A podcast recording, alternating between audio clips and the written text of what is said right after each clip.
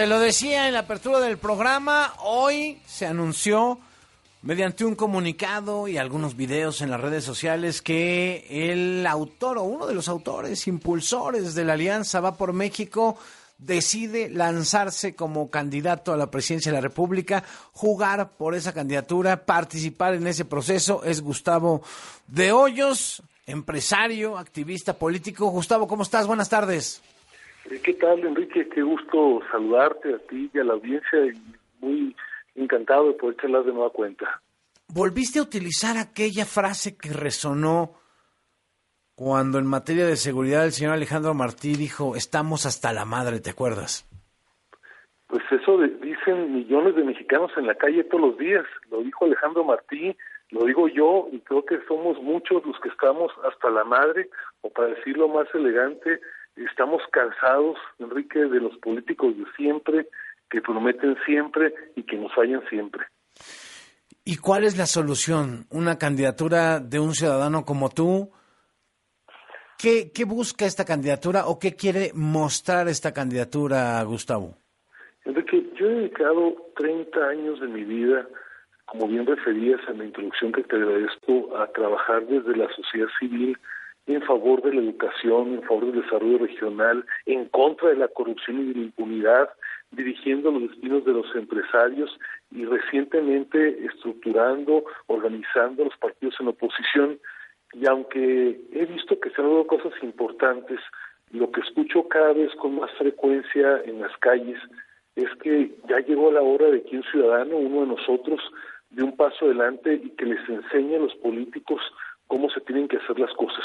Por eso es que yo me estoy diciendo a ver este paso, Enrique, desde luego que es un camino difícil. De repente me preguntan si es posible que los partidos políticos volten a ver a alguien que no venga de una trayectoria partidaria, y yo creo que sí.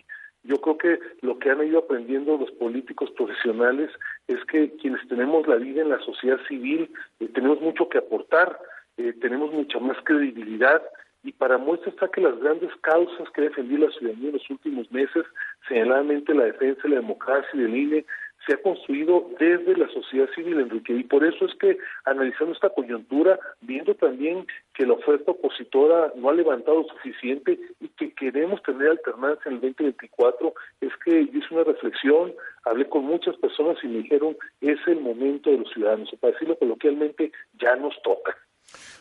¿A quién le dijiste primero? ¿Con quién lo discutiste? Aparte, con la almohada, ¿eh? Déjame platicarte algo, Enrique. Yo que perdí la cuenta de cuántas personas me dijeron en la mañana caminando en Chapultepec o bien en una estación del metro o en un aeropuerto, anímese, uno como usted, no le no se raje, empiécele ya.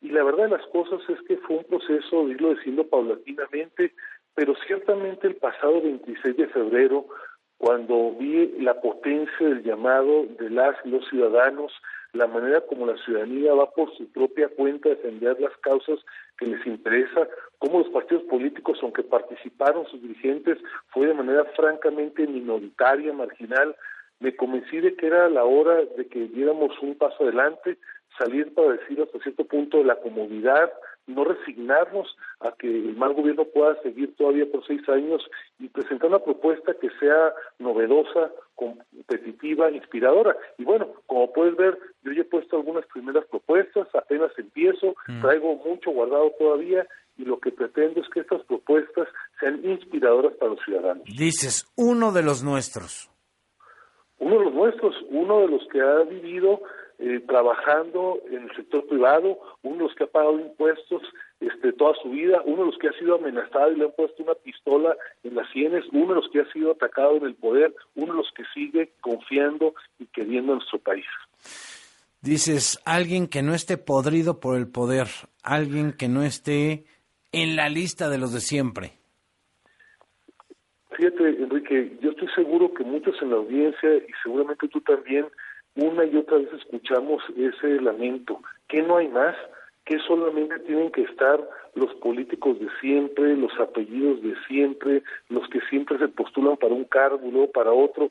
Yo creo que hay que respetar, y yo respeto mucho la trayectoria de los políticos profesionales, pero si queremos construir un nuevo acuerdo, porque los partidos solitos no les va a alcanzar, necesitamos que quien lo encabece, quien lo coordine, sea alguien que venga de la sociedad civil.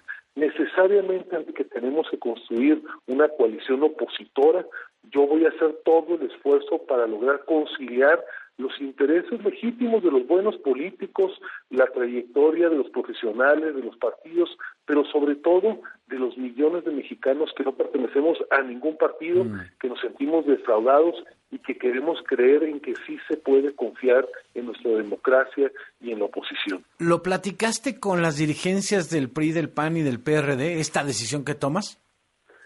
Fíjate que por varios meses muchos dirigentes partidarios, no necesariamente sus presidentes, muchos de sus cuadros a los que conozco, aunque no fueron parte de ningún partido, eh, me dijeron también que por qué no me animaba. Eh, también de parte de los políticos en varias ocasiones me lo señalaron, como tú sabes, y lo comento aquí con la audiencia, yo ya tengo tiempito eh, participando activamente en los temas públicos desde la trinchera ciudadana y bueno, ha sido... Pero no lo platicaste con, las, con los dirigentes, ni con Marco Cortés, ni con Alejandro Moreno, ni con Jesús Zambrano. Afortunadamente, el no pertenecer a ningún partido político me da la libertad para actuar por mí mismo. Desde luego que les tengo respeto, consideración. ¿Te han buscado en estas horas? ¿En estas primeras horas después de tu escape te han, buscado? Bueno, pues mi mensaje así como que no es muy suavecito, ¿no? Entonces, mm. eh, no espero que me busquen ni hoy ni mañana. Yo soy el que ando buscando a los ciudadanos que crean en este proyecto. Habrá el momento para dialogar con los presidentes de los partidos, pero eso va más adelantito. Lo primero es que la ciudadanía sepa que alguien llegó a esta competencia, que uno de los suyos, uno de los nuestros está participando y después al tiempo platicaremos con los partidos. ¿Te decepcionó el proceso de Va por México ver cómo cada quien jalaba la cobija para su terruño? Creo que se tiene que abrir mucho más.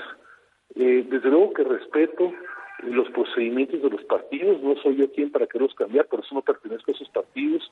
Desde luego que reconozco que hay políticos profesionales de mucho valor que están en sus órganos de dirigencia, pero tenemos que forzar, lo digo de la mejor manera posible, para que en el proceso de definición de las candidaturas, desde una regiduría hasta una gubernatura y no sea en la presidencia, estos procesos y estas reglas internas de los partidos necesariamente volteen a ver a los millones de ciudadanos. Si esto no pasa, que Pacilo con toda claridad, va a ser muy difícil un acuerdo que solamente sea de partidos gane la confianza de la mayoría de los ciudadanos. Me gusta decirlo de esta manera, tenemos que reconciliar el pequeñito mundo de los partidos con el gran universo de la sociedad civil. Iba a decir algo muy muy poco prudente, como decía mi abuela, que les ibas a poner un cohete, un buscapiés, ¿no? Un buscapiés a los políticos para que se pongan las pilas de cara al 24 y a esta decisión. Los partidos en oposición tienen que entender la grave responsabilidad que tienen para escuchar la exigencia y la voz de los ciudadanos. Eh, tienen que saber que hay millones de personas que creemos que el país puede tener un mejor camino, millones de personas que como tú y como yo creemos en que se puede construir un México ganador para todos, millones de personas que sabemos que hay mucho que conservar del pasado y del presente, mucho que cambiar, mucho que se tiene que hacer entre ciudadanos y entre políticos, pero definitivamente solos no les va a alcanzar. No, y más viendo las encuestas, las más recientes, hoy con un presidente que algunos traen en 60, otros en 64, otros en 67 de aprobación, y un partido, el partido del presidente, con 45, 50% de ventaja frente a lo que viene, ¿no? Mira, el presidente eh, ya está de retirada, eh, yo creo que cuando la historia lo juzgue encontrará aciertos y ciertamente muchos errores. El presidente López Obrador no estará en la boleta en 2024, sí estarán los errores, sí estará la inseguridad, sí estarán los feminicidios, sí estarán desde luego las evidencias de corrupción, la ineficacia del gobierno, pero lo más importante es que la ciudadanía va a tener que elegir entre dos proyectos, un proyecto que ve al pasado, un proyecto que nos quiere igualar pero hacia abajo y entre una visión de futuro ganadora que es la que yo propongo. Por eso, más que centrarnos en señalar al presidente, más que hacer amenazas o señalamientos, nuestra lucha es para generar una mejor propuesta para el país. Gustavo, gracias por la conversación. Gracias, Enrique. Saludos a la audiencia y sobre todo recordarle, ya es tiempo de uno de nosotros. Tiempo de uno de nosotros. Bueno, pues ahí está la frase. Gracias, Gustavo. Gracias, Enrique. Saludos. Gustavo de Hoyos es ahora aspirante ciudadano a la presidencia de la República en 2024.